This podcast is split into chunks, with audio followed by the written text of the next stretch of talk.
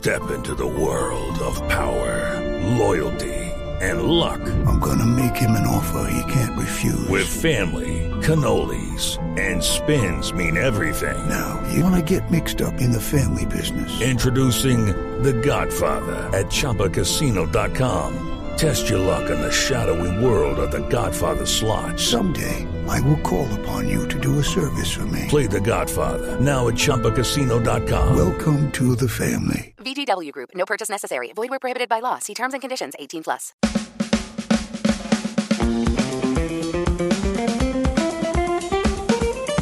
Podcast Educa 5.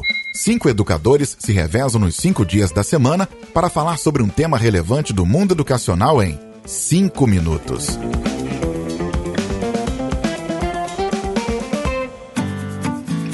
Necessário ver com os olhos para enxergar com o coração.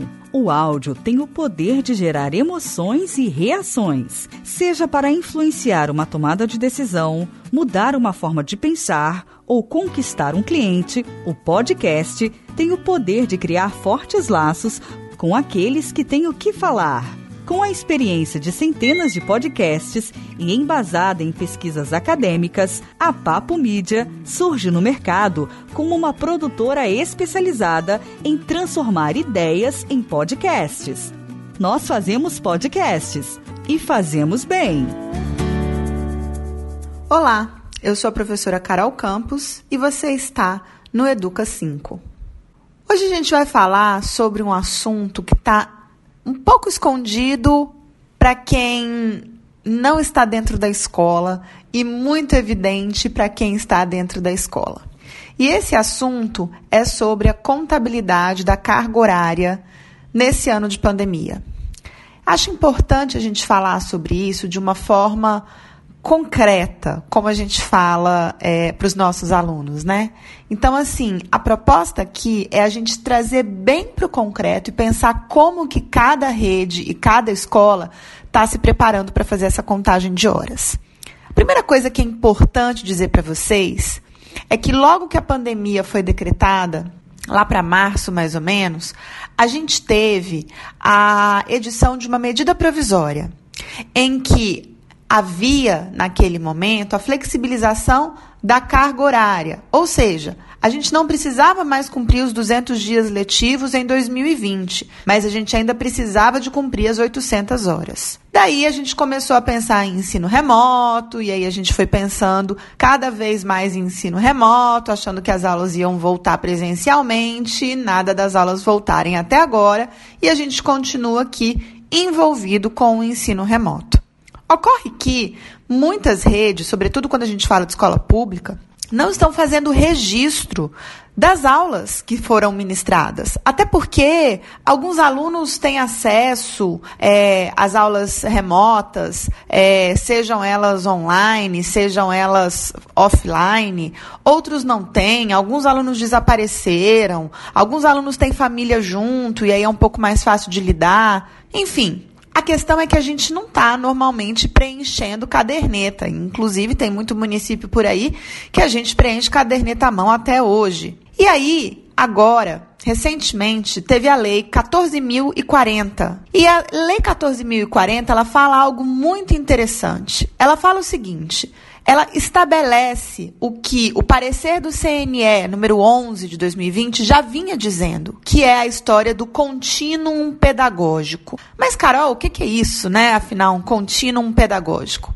É a ideia de que o ano de 2020, ele na verdade, é um ano muito difícil e ele não pode ser contabilizado apenas em 2020. Com isso, a Lei 14.040, obedecendo o que estava no, no, no parecer do Conselho Nacional de Educação, determinou que não precisamos mais das 800 horas em 2020. A gente pode jogar isso para 2021. Ou seja, vou dar um exemplo. Considerando que são 800 horas em 2020 e 800 horas em 2021, normalmente, né, porque a gente está falando aí de carga horária anual, a gente poderia, por exemplo, juntar essas 1.600 horas e fazer 600 em 2020 e 1.000 em 2021. Então, isso daí é possível pela lei. E o que é ótimo.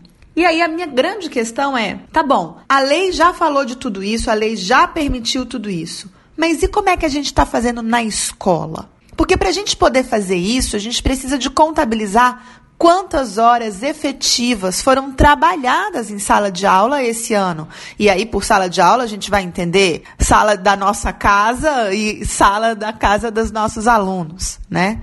Então, ainda que a gente esteja falando do ensino remoto, eu preciso saber quantas horas foram contabilizadas ao longo de 2020. E claro, sem deixar de considerar aquelas horas lá do início do ano, antes da pandemia. Elas também entram na contabilidade. E aí a minha questão para você é: como foi essa contabilidade na sua escola? Como está sendo isso? Vocês estão preenchendo diário? É muito importante que as escolas observem cuidadosamente esse ponto. Preencher diário agora, mais do que nunca, é extremamente relevante para que a gente possa estabelecer efetivamente quantas horas conseguimos cumprir em 2020, para deixar o remanescente da carga horária para 2021 e podermos nos planejar. Em outras palavras, pessoal, só tem calendário de 2020 se tiver calendário de 2021 sendo pensado ao mesmo tempo. Vamos pensar sobre isso?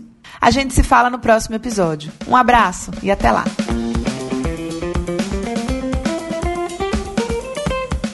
Este episódio é produzido por Papo Mídia, transformando as suas ideias em podcast.